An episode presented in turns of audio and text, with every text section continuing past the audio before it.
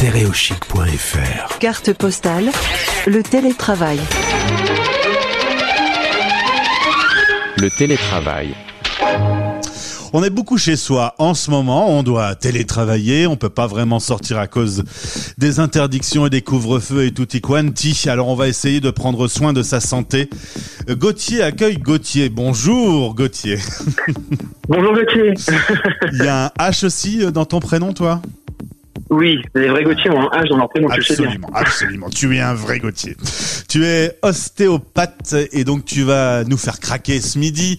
L'idée c'est d'être euh, un peu dans le conseil pratique euh, quand on est beaucoup chez soi, qu'on fait un peu moins d'exercice. Euh, et ben on a tendance à avoir plus facilement des douleurs dans le dos, dans le cou, un peu partout. Et on va être sur euh, un- une série de trois conseils. Tu m'as dit des choses à faire euh, Ouais, c'est ça. à la maison. Alors est-ce que tu peux nous expliquer un petit peu Alors déjà, numéro un, avant même de rentrer dans les conseils, il faut comprendre que télétravailler, eh ben, il y a des endroits où il faut pas télétravailler à sa maison. Par exemple, on va éviter le lit et le canapé. Ah ouais. Ça semble logique, Ouais. parce qu'on n'a pas des super postures. Enfin, donc alors, le premier conseil, c'est de choisir un, un bon poste de travail. Et pour ça, il y a deux choses dedans. La table et la chaise. Ouais. Donc déjà, il faut prendre une table rigide, comme une table de salon, et une chaise, bah, une chaise à peu près correcte, par exemple avec un dossier. Ouais. Donc ça peut être une chaise de salon, une chaise classique. Le dossier n'est pas obligé de remonter jusqu'en haut, mais juste au moins jusqu'au milieu du dos.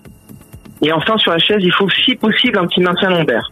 C'est-à-dire un petit coussin qu'on met en bas du dos, qui permet en fait de maintenir justement une petite tension et qui relâche pas le dos. Donc ça, on peut en trouver sur Amazon. C'est assez facile, on peut en mettre dans la voiture, donc taper coussin lombaire et on en trouve. D'accord. Ensuite, alors, il faut ce qu'il faut savoir. Le deuxième conseil, c'est comment régler son poste de travail. En un, c'est régler son siège. Déjà, quand vous installez face à votre table, c'est de relâcher les épaules. Si les épaules sont pas relâchées quand vous posez les mains, c'est que c'est pas bon. Il faut remonter un petit peu la chaise. Et enfin, il faut avoir les coudes à peu près à la hauteur de la table. Ensuite, en classique, il faut avoir les genoux pliés en angle droit, surtout qu'ils touchent pas la table, sinon c'est pas très agréable. Ouais. Et les pieds posés au sol. Si vous pouvez pas poser les pieds au sol, bah, je vous conseille simplement d'acheter un petit marchepied ou de trouver n'importe quoi qui pourrait faire office de marchepied. D'accord. D'accord? Et enfin, bien reculer son dos. C'est-à-dire que quand on s'assoit, il faut bien, bien s'appuyer contre le dossier derrière. Ouais. D'accord Il faut pas Enfin. s'affaler, il faut pas que ton corps soit affalé sur ton sur ton dos et sur ton postérieur quoi. Exactement. C'est vraiment, tu t'a- tu t'allonges, on va dire, pas tu t'allonges, mais tu t'assois un maximum dans l'assise de ta chaise et d'en occuper le maximum de surface. Tu vois, par exemple, il y a des gens qui se mettent souvent très au bord du siège, euh, qui croisent les jambes, qui font plein de choses. Ça, c'est à éviter. Il faut vraiment bien reculer dans sa chaise. Ensuite, il faut régler le poste de travail. C'est un écran. On parle tous d'ordinateur, on est tous à la maison, et hélas, on n'est pas tous super bien équipés. La plupart du temps, on est sur des ordinateurs portables. Déjà, il faut que l'ordi soit face à nous. Ça, c'est la première chose à faire. Ensuite, il faut que l'écran soit à peu près à la hauteur des yeux. C'est-à-dire simplement que tu n'aies pas besoin de baisser la tête pour regarder ton écran. Donc pour ça, soit tu, le- tu le lèves avec un petit bouquin, ou tu achètes un support à ordinateur qu'on trouve sur Amazon, ça te coûte 10 euros, je crois même pas, et ça permet de relever. Juste attention, si tu fais ça, bah, hésite pas à prendre un clavier à côté, parce que vu que tu relèves ton écran euh, d'ordinateur portable, c'est pas pratique, tu ne relâcheras pas tes épaules pour taper sur le clavier. Ok. Ensuite, pour ceux qui ont deux écrans, je sais que c'est compliqué, mais dans ce cas, il faut essayer d'avoir un siège qui pivote. Et un maximum essayer de tourner avec les épaules et pas avec la nuque. Parce que souvent, les gens tournent d'un écran à l'autre, et c'est comme ça qu'on s'abîme un petit peu les cervicales. Donc comme ça, hop, tu tournes avec ton siège. Et enfin, le gros gros conseil, c'est ce qu'on appelle euh, la, la poule qui picore. Tout simplement, les gens, quand c'est écrit petit ou qu'on- quand ils comprennent pas quelque chose, ils ont tendance à approcher la tête de l'écran. Ouais. Et en fait, ils poussent vers l'avant et ça crée des tensions de la nuque jusqu'en bas du dos. Pour ça, il n'y a rien de plus simple. Regardez sur votre ordinateur comment zoomer l'écran.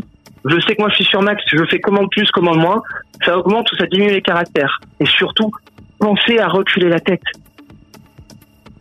Et est-ce qu'il faut euh, voilà. s'accorder des petits temps de pause également, de temps en temps, Ouais. euh, je sais pas, se lever, se dégourdir un petit peu, courir dans son salon?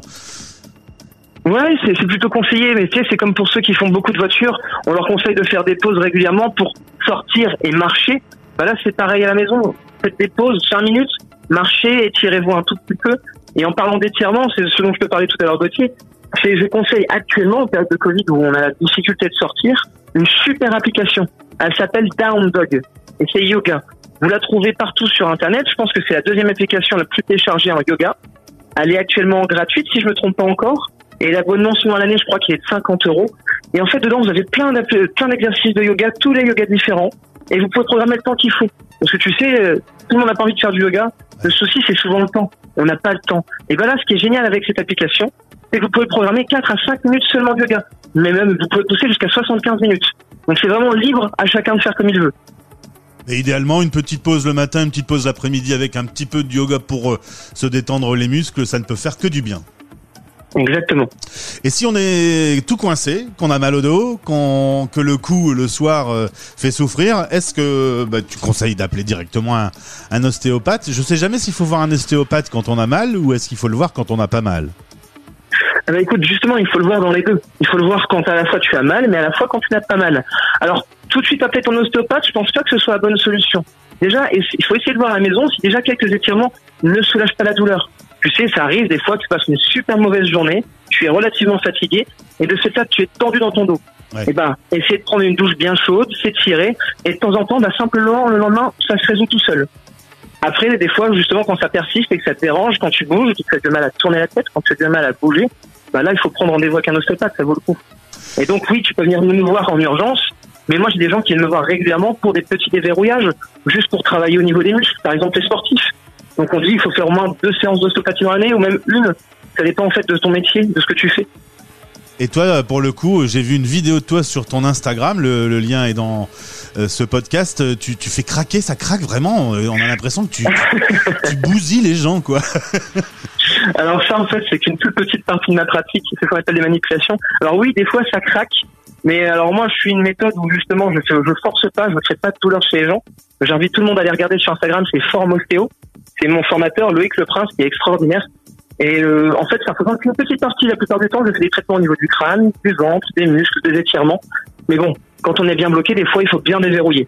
Mais je te rassure, euh, tout le monde pourra te confirmer, euh, je ne fais absolument pas mal. Mais c'est souvent très, très impressionnant. T'as jamais eu un client qui rentre et deux clients qui sortent. Hein. C'est, tu les, tu les rends en entier, les gens.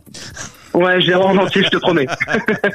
Eh ben Gauthier, merci. Euh, alors les petits liens, les, la petite application, tout ça, et, eh ben tout ça c'est en, en lien comme ça. Si les gens ont envie de de faire une petite pause pour prendre soin d'eux pendant le télétravail, ils le feront. Gauthier, je te souhaite une belle journée.